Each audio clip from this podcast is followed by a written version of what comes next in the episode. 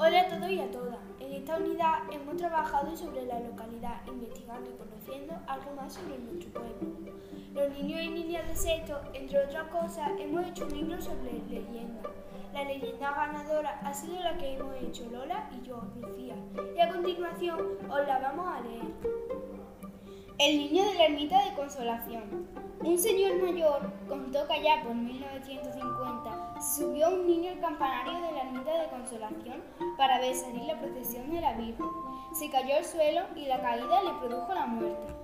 Alguien decidió quedarse a dormir en la ermita para contemplar el amanecer, pero se cruzó en su sueño a su hijo, que había fallecido en ese mismo lugar.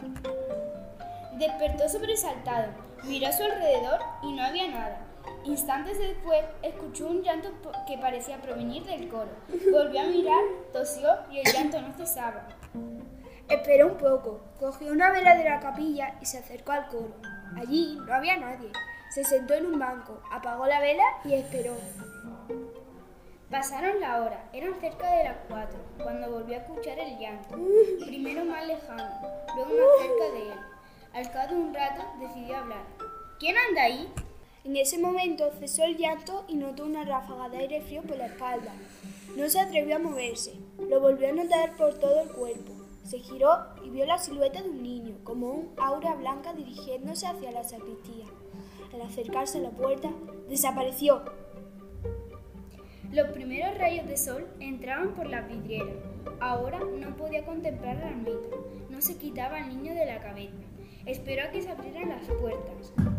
Cuando las puertas se abrieron, buscó al capellán y le preguntó si alguien había visto alguna vez a un fantasma.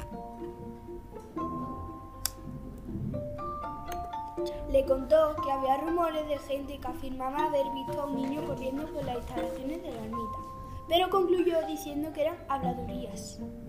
Se trata de un niño de 10 a 12 años, hijo del hombre que se quedó a dormir, que se ve correteando por la ermita con unos pantalones cortos con tirantes y en cualquier época del año. El niño ha sido visto por trabajadores en la obra de reparación o por el propio sacristán, que al ir a cerrar la puerta y ver al niño corriendo, fue tras él para hacerlo salir y en un instante se dio cuenta de que había desaparecido.